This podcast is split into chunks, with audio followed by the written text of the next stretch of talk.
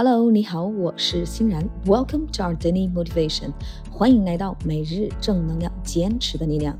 新的一天，新的自己，永远别忘了给自己加油。OK，今天的这一句高能英语是祝愿所有的好朋友们都要时刻提醒自己的一句话：It is important to take care of yourself in this life. Except for your health, nothing is yours. You only live once。人这辈子要照顾好自己，除了健康，什么都不是你的。你只活一次。It is important to take care of yourself in this life. Except for your health, nothing is yours. 记得照顾好自己，特别是自己的健康。OK，让我们把这句话分成两部分来记忆。首先，第一部分。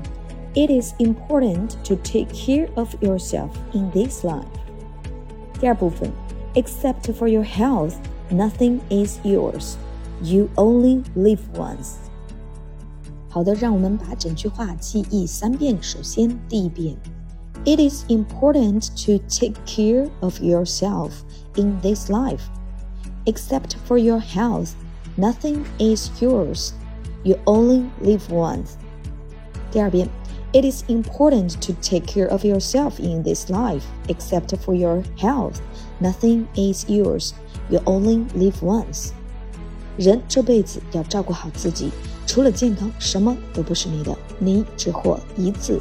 It is important to take care of yourself in this life, except for your health. Nothing is yours. You only live once. OK. 祝愿天下好朋友们在逐梦的道路上都要记得时刻照顾好自己。Thanks for your listening. Take care and see you tomorrow.